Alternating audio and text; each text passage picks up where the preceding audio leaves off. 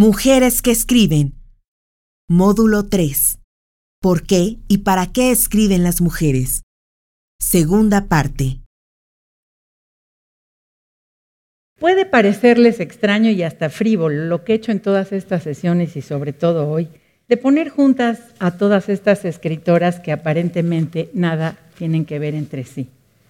Por ejemplo, aquí al hablar de para qué escriben he hablado por igual de las mega vendedoras, de las que apenas consiguen que alguien compre o lea, ojo a la diferencia, alguna de sus páginas, algunas de sus palabras. He puesto juntas a las seductoras con las que se inventan una vida que quisieran vivir, a las que viven una guerra o persecución o exilio, con las que viven la desesperación interior, a las que quieren dar fe de su condición feliz o triste de mujeres y a las que eso no les importa y van por otro rumbo. ¿Por qué hago esto? ¿Por qué revuelvo todo esto? Lo hago con un solo sentido, y es mostrar lo infinito y diverso que puede ser el para qué escriben las mujeres. Pero ahora voy a decir que igual que en las sesiones anteriores, ese tan diverso para qué no lo era hasta hace más o menos medio siglo. Lo es apenas hoy. Es que ha habido un cambio, como hablamos en el qué y en el cómo escriben las mujeres. No es igual en Sor Juana y en las escritoras del siglo XIX de lo que es en las escritoras de hoy. Este, como en las ocasiones anteriores les hablé de saltos, saltos literarios, ¿se acuerdan? Salto cultural el primero, salto literario el segundo. Ahora les hablo de un salto social. ¿Qué tipo de salto es este? Si en los años anteriores las mujeres escribían por todo lo que ya les dije que lo hacían, desde poderse encerrar y hasta para que nadie las molestara, hasta expresar sus felicidades o sufrimientos, hoy de lo que se trata es de escribir solamente para hablar de sí mismas. ¿Qué acaso esas que les mencioné no hablaban de sí mismas? Claro que lo hacían, porque todos hablamos desde nuestro mundo y nuestra mirada y nuestras vivencias, pero no ese es el sentido al que me refiero ahorita. Hoy las mujeres que escriben solo quieren rascar en su propia personita. En el momento, fíjense qué paradoja, en que las mujeres en los países occidentales pueden escribir de lo que quieran y como quieran, el camino que eligen es centrarse en sí mismas y nada más. No solo las mujeres, pero bueno, es de las que estamos hablando. Y como digo, es paradójico sin duda, porque cuando se puede expresar lo que se desea, obviamente reitero lo que he dicho, no en todas partes, pero estamos hablando de los países occidentales, en que el momento en que como nunca sabemos lo que sucede en todo el mundo y no tenemos formas de decir es que yo no sabía lo que está pasando allá, en los momentos en que la incertidumbre, la movilidad, la transformación y el cambio constante de todos, resulta que nos deja de interesar cualquier cosa que no sea yo, yo y yo. Y esto es lo que estamos viendo en la narrativa. Una narrativa en la que solo están preocupadas por el individuo, pero no el individuo como categoría y concepto general, el individuo como yo, como mi personita.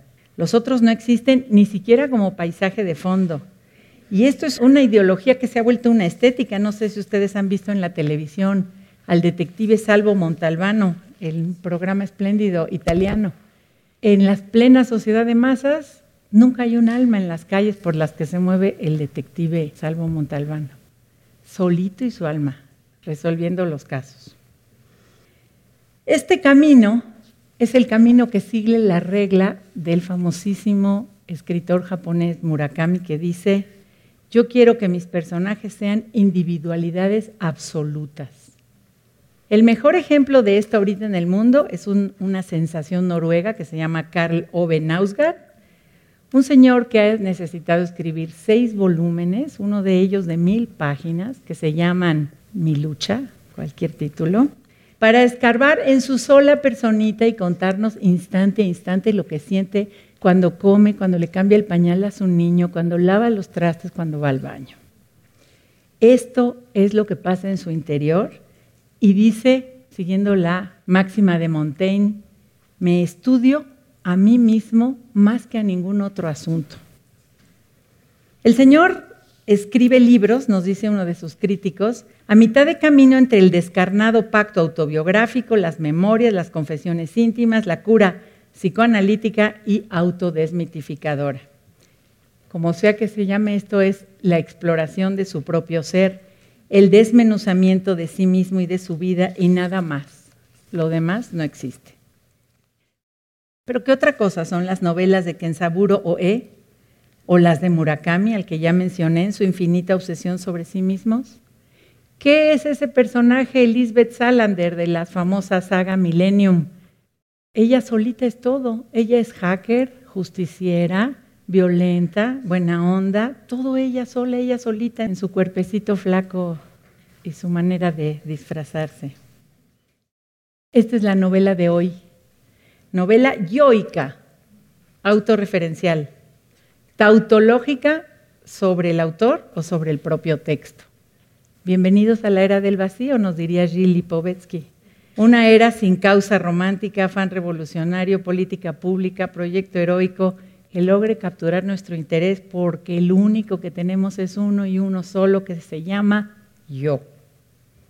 Individualidad pura, preocupación por y ocupación de mi propio ser. Un pequeño monstruo egoísta que parte de mí y va hacia mí, dice Nicolás Alvarado y agrega nuestro conocimiento más profundo, nuestra pasión devastadora, nuestro compromiso irrestricto es con el yo. Narciso, enamorado de su propio reflejo, embelesado consigo mismo, escribiendo novelas sobre ese gran, gran, gran tema que es su propia persona. En una película que acabo de ver hace poco, se llama La Admiradora, una película de mediados de los años 90 sobre Chekhov, una personaje de la película dice, ¿de veras este autor escribe sobre sí mismo? Y no lo puede creer. Hoy se daría un tiro si viera lo que está pasando. Una de las grandes invenciones que ha construido nuestra realidad, dice un estudioso italiano Fabrizio Andreella, ha sido la representación de los terrenos que la frontera llamada yo ha separado. En efecto, ahí está el protagonismo del individuo sin mundo exterior el mundo solo como periferia de sí mismo, imagínense, o como proyección de sus creaciones y fantasías interiores. El mundo del que no nos sentimos ni partícipes ni responsables de su destino. Esta idea de buscar adentro de uno mismo, en ese lugar llamado interioridad, donde supuestamente se esconde el yo, es un espacio construido artificialmente para ubicar una supuesta identidad. En las novelas actuales, ese espacio deja de estar escondido y es lo único, de hecho, que sale. Aunque, como dice este autor noruego, el Nausgard, me dé a veces vergüenza y me dé culpa porque le he hecho mucho daño y he lastimado mucho a todas las gentes a mi alrededor de las que hablé lo que dije, su mamá, su primera esposa, etc. Y sin embargo, a fin de cuentas, lo hizo porque lo más importante soy yo. Yo soy lo único que cuenta y lo que yo quiero hacer y decir. Ahora yo, Sara, me pregunto, ¿es la interioridad de alguien un lugar tan significativo y tan importante como para que todos lo tengamos que ver?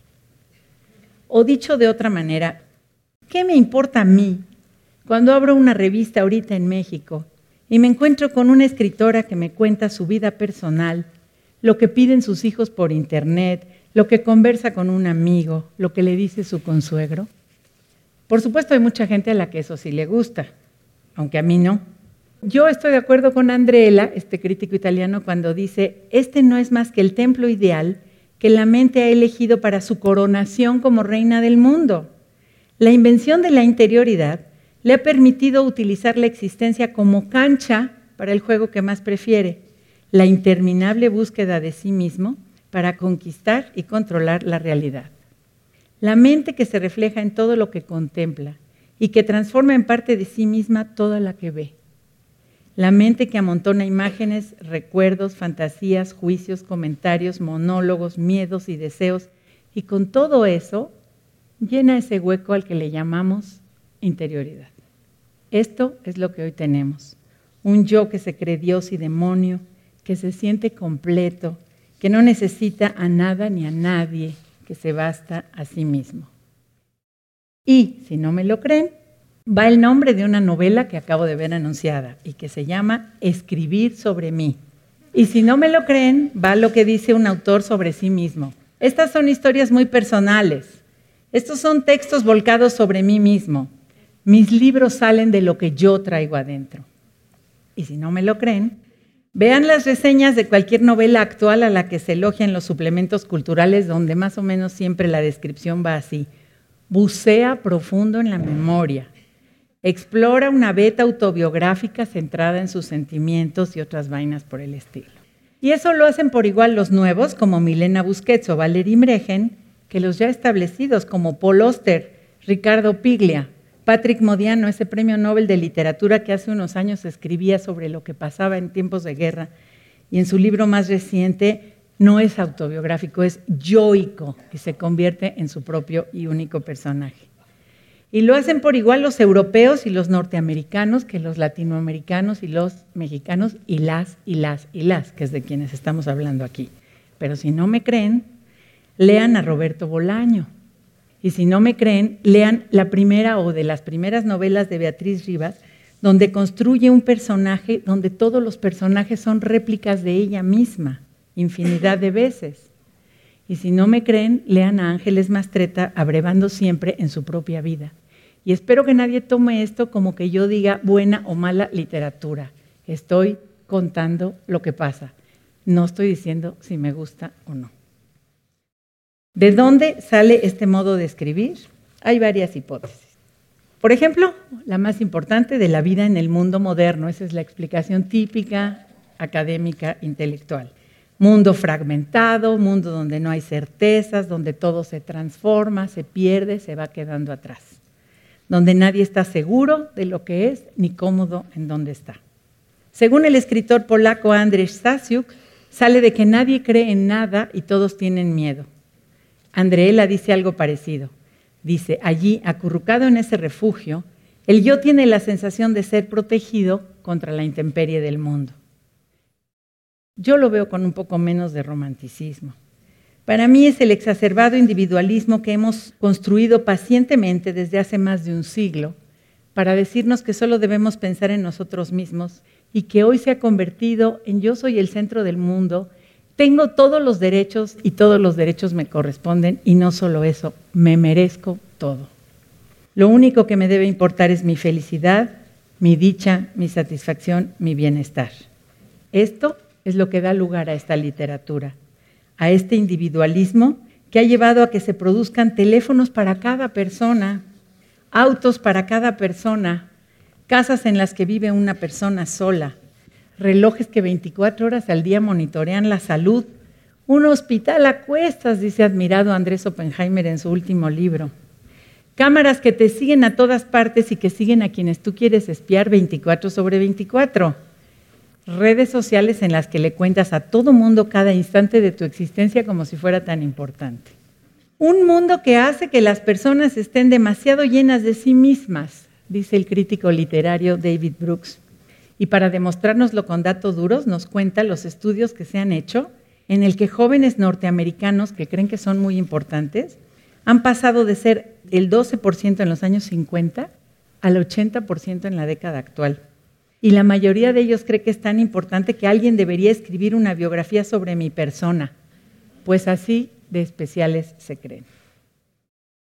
Toda esta conciencia exacerbada de sí mismo, toda esta centralidad en sí mismo, llega al extremo en la obsesión con el propio cuerpo.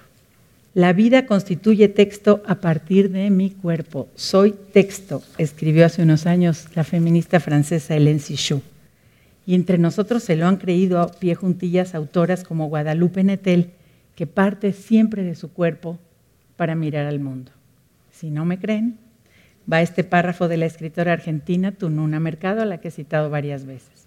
He pasado mi vida en este compartimento de mi persona, haciendo pasar de un lado a otro, desde arriba abajo, de este a oeste y de norte a sur, y por todos los infinitos puntos cardinales intermedios de mi universo, librada enteramente a las manifestaciones propias de ese cuerpo que soy yo, presa de la obsesión sin fin que puede llegar a pulverizar la realidad, buscando allí la respuesta al enigma.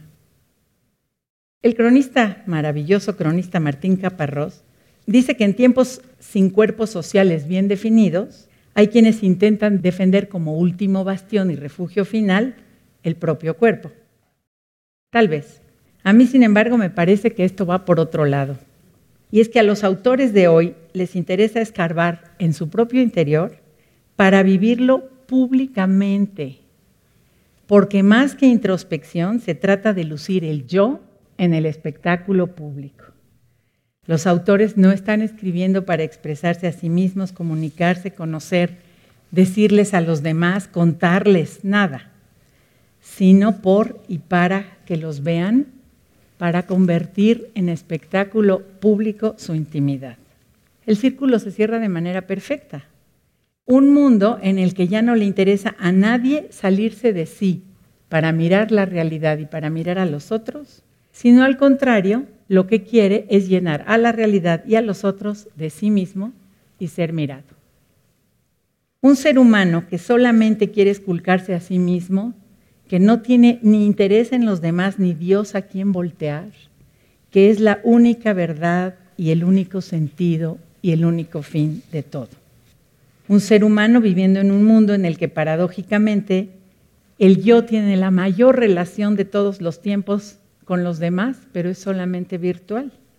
Hay aislamiento, hay soledad física y, como dijo el famoso filósofo Slavoj Žižek, un mundo en el que el solipsismo consiste con la globalidad, sin relación con nada que no sea yo mismo y mi texto, mi texto mismo y yo.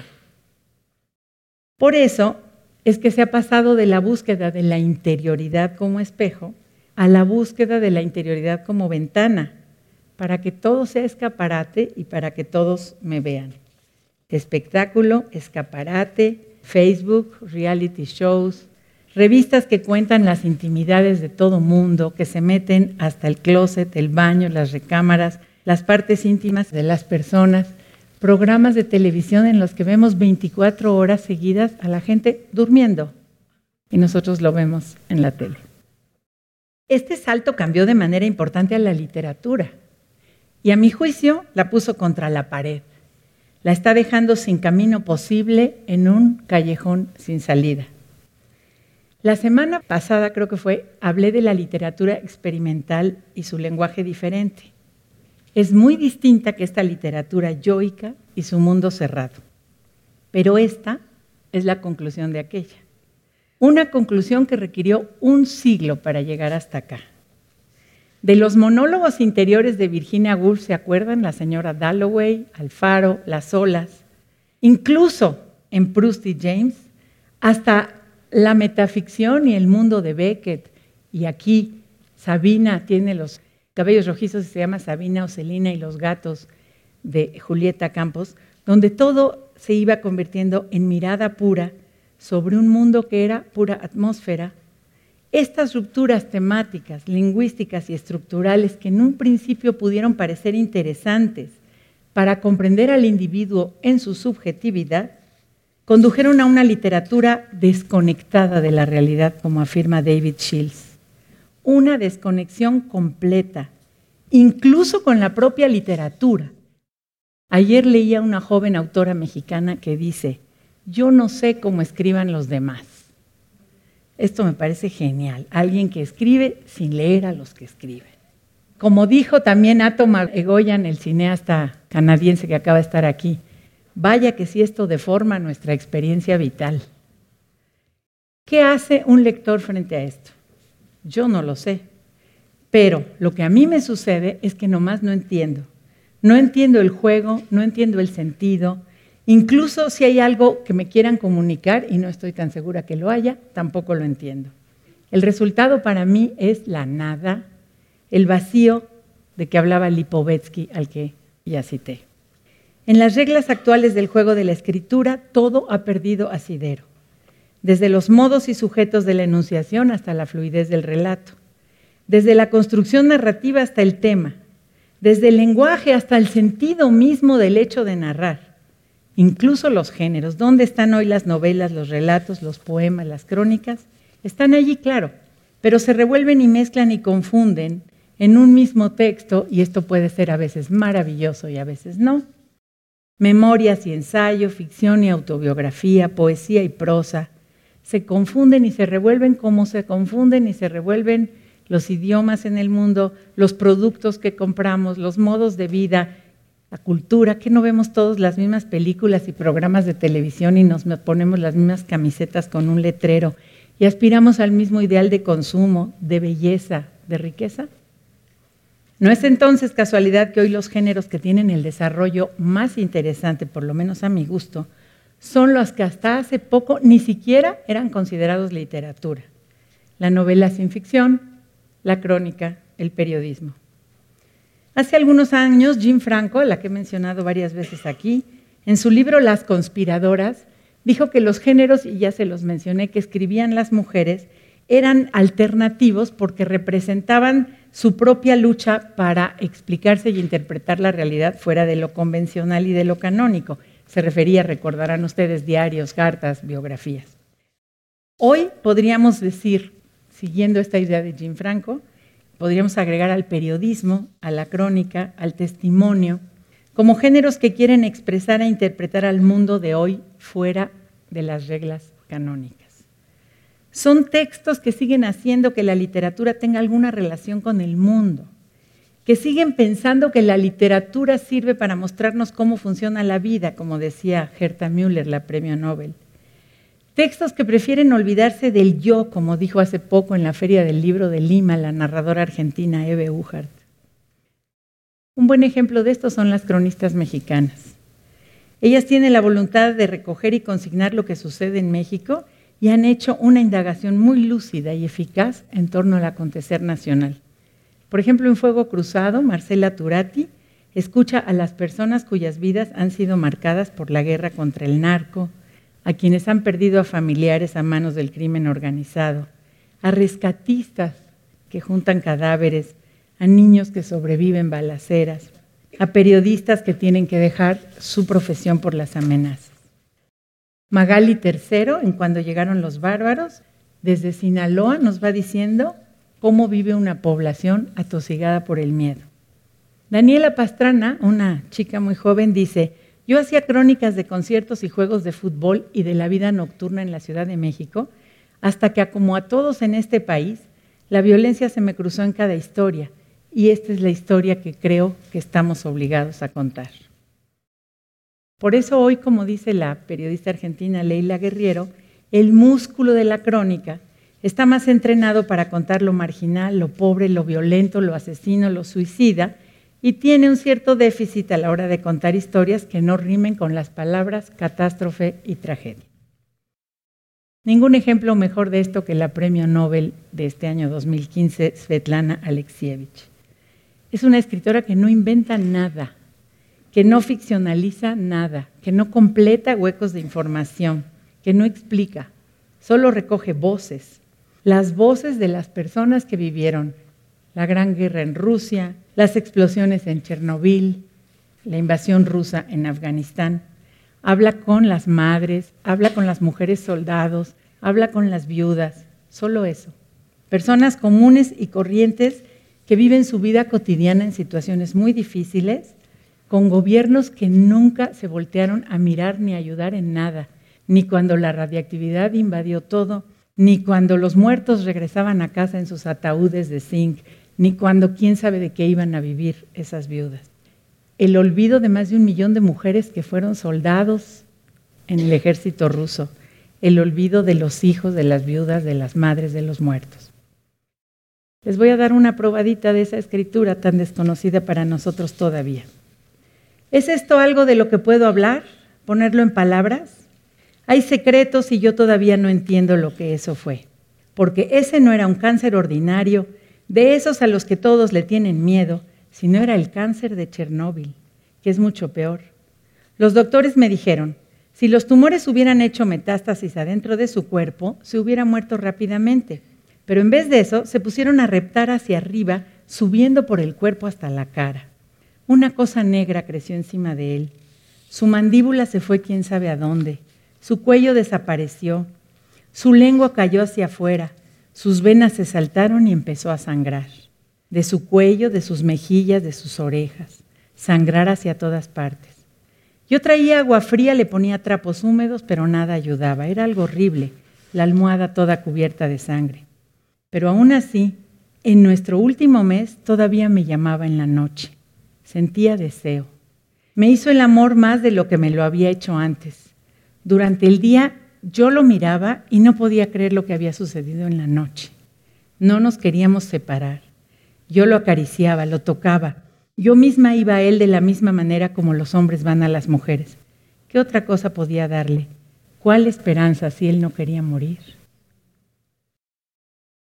Son textos cuya fuerza reside en que dan una versión totalmente distinta de los hechos, no la del discurso hegemónico, porque acuérdense ustedes que el discurso ruso habla de la gran guerra patriótica contra los nazis o de los grandes triunfos en Afganistán, pero son las voces de quienes lo vivieron de otra manera y resignifican completamente los sucesos y los mensajes con los cuales se articula una memoria colectiva. Esto no significa que no hayan dado el salto, el gran salto social a que he hecho referencia, que es un salto espectacular también en sentido literario, porque en la manera de escribir 100% que lo han dado. Estamos frente a textos que aparentan ser una transcripción fiel de la realidad y lo que hacen es crear una narrativa, una nueva escritura cuestionadora que recoge y transforma y reproduce y resignifica el lenguaje de aquellos a quienes está escuchando. Como decía Daniel Sada, como si un pulso novedoso anduviera entre las cosas. Es lo que yo les dije la vez pasada que intentó Diamela el TIT y que en ese caso resultó en otra cosa. Pero por eso los lectores estamos convirtiendo a estos textos en los que tienen la mayor autoridad en la cultura. Tienen una gran influencia y un enorme poder subversivo. Y hemos convertido a sus autores y autoras en una especie de conciencia del país y hasta en superestrellas porque encontramos en ellos esa relación de la literatura con el mundo, que nos habían dado ya las grandes obras, que nos habían hecho a todos conmovernos, aprender, iluminarnos y hasta querer convertirnos en escritores. Y sin embargo, no todo el mundo está de acuerdo con esto que digo. Cuando le dieron el Nobel a Svetlana, el más importante crítico literario ruso en el más importante periódico literario ruso dijo, ¿acaso eso es escribir? Y él solito se contestó, no, eso no es escribir. Para quienes elogian las escrituras cerradas sobre sí mismas y yoicas y ponen a sus autores y autoras en el Olimpo, por supuesto que esto no es escribir y lo otro es la mejor escritura. La cosa, pues, es que este es el dilema en el que estamos hoy sobre para qué se escribe. Un dilema que evidentemente no tiene ninguna respuesta definitiva. Hoy se puede escribir para seguir el modelo tradicional de contar una historia desde la perspectiva de un mundo individual y reducido, como Carmen Martín Gaite en ritmo lento, Esther Tusquets en el mismo mar de todos los veranos, Maruja Torres en un calor tan cercano, cualquier novela de Soledad Puertolas o de Clara Sánchez. Se puede escribir para seguir el modelo hermético que ya vimos en Diamela El Tit y que ella reitera en su nueva novela Fuerzas Especiales y se puede escribir para desembocar en este modelo yoico del que he hablado aquí, como hacen en México Valeria Luisieli, Guadalupe Netel, Milena Busquets en España, Valerie Mregen en Francia, Banana Yashimoto en Japón, todas hablando de su mundo cerrado, de su mundo de sí mismas, de sus deseos, memorias personales. Les leo un pedacito de Yashimoto en la famosísima novela Kitchen. La casa en la que yo estaba acostumbrada a vivir, la ventana de la cocina, la cara sonriente de un amigo, el verde nítido del jardín que se veía tras el perfil de Sotaro, la voz de la abuela a través del teléfono cuando llama tarde por la noche, el futón de las mañanas frías, el roce de las zapatillas de la abuela en el pasillo, el color de la cortina, el tatami, el reloj de la pared. Se puede escribir hoy para actualizar y reinventar el modelo siglo XIX como ya les dije que hace Sophie Oxcanen en Finlandia con sus novelas Purga y Cuando las palomas cayeron del cielo, el recuento de las tragedias de Estonia, Almudena Grandes, a las que les mencioné sobre España, Elena Ferrante en Italia, que recorre el siglo XX en Nápoles, pero no me atrevo a decir que Elena Ferrante es una mujer, porque Elena Ferrante es un seudónimo de quién sabe quién, y, como diría Vargas Llosa, aun cuando buscamos en las costuras de su escritura, no hay ninguna marca que delate si es hombre o mujer. Se puede también por fin escribir para no decir nada, nada, solo por el gusto de poner palabras sobre el papel sin ton ni son, como una autora que les leí la semana pasada y que les recuerdo. Llegas abriendo la sangre con la voz azul de un pez, convocas en mí la comunión del rayo, después la espuma del mar bordeando las orillas del cuarto, conjuro para ti los tiempos en la constelación de mi cama. Por supuesto, se puede escribir con el crudo y duro realismo del testimonio, que es lo que hizo Elena en México, aunque no lo hizo crudo y duro, pero lo hizo muy bien con una hermosa prosa, lo que ha hecho Leila Guerriero en Argentina y lo que les acabo de leer de Svetlana Alexievich en Rusia. Dicho de otro modo, hoy en la escritura todo puede ocurrir y todo está ocurriendo por igual en el qué, en el cómo y en el para qué de la escritura de las mujeres. Cada uno de ustedes, por supuesto, va a elegir lo que le guste leer, sus autores, sus textos, sus caminos, sus lenguajes, sus modos de escribir. Florecen mil flores, hay de todo para todos. Pero para mí, abusando del poder que me da estar aquí trepada arriba, les voy a decir que yo prefiero, porque me dice más a mí, lo que yo busco en, esta, en la literatura. Elena Poniatowska que Valeria Luisieli, aunque a los críticos y expertos de la literatura les pase al revés y la hayan festejado mucho y la consideren una gran autora, probablemente lo sea. Estoy convencida que sus obras, lo mismo que las de Valérie Bregen en Francia, son pequeñas obras de arte perfectas, impecablemente bien escritas, lo que no significa necesariamente nada. Para mí, por lo menos, no. Y me recuerda cuando Vargas Llosa leyó la saga Millennium y dijo, pues está pésimamente escrita, tiene 80 mil fallas, le hace agua por todas partes, pero es lo mejor que he leído en muchos años. Larga vida a Lisbeth Salander. Lo que yo busco en la literatura, ya se los dije, repitiendo a Gerta Müller, nunca he leído literatura, siempre he querido saber cómo funciona la vida. Y eso no lo encuentro en ciertas escritoras cuando cierro los libros y nada queda en mí. Pero además hay una causa, una razón más. La literatura tiene un poder que tenemos que aprovechar. Que lo diga si no aquella fatua contra los versos satánicos de Salman Rushdie, que lo diga si no la persecución a Taslima Nasrim con su novela Vergüenza. Entonces, los textos disfuncionales, por ejemplo el de Diamela El Tit, que denunciaban al sistema represivo chileno, como les mostré aquí, no denotativamente, sino por su lenguaje y por su modo de escritura y por su construcción novelesca, no pudieron cambiar nada. En cambio, los de Svetlana no solo lo evidencian, sino que lo lastiman profundamente. Por eso su obra enojó tanto, tanto a los rusos. Organizaron que gente que a quien ella le había recogido los testimonios fuera y la acusara en un juicio para decir que ella había inventado todo y que eso no era lo que ellos querían decir. Y Svetlana estuvo a punto de ir a la cárcel hasta que una de las acusadoras tuvo una metida de pata espectacular cuando dijo en el juicio, no queremos verdades tan dolorosas. El abogado dijo, verdades aceptadas, y no fue a la cárcel Svetlana. Pero le impidieron publicar, le impidieron seguir haciendo muchísimas cosas en Rusia. ¿Qué hizo Svetlana? Nada más recoger las voces de la gente. Parece poca cosa. Bueno, este tipo de literatura, la que todavía puede cambiar el mundo, la que todavía tiene algo que decirnos de cómo funciona la vida, es la que yo busco. Una literatura que, como nos dijo la hindú Arundhati Roy, grita desde los techos ensangrentados, mientras que los políticos y sus amigos dicen, Shh, no vayas a despertar a los vecinos. Pero lo que yo quiero es precisamente despertar a los vecinos. Quiero que todo el mundo abra los ojos. Muchas gracias.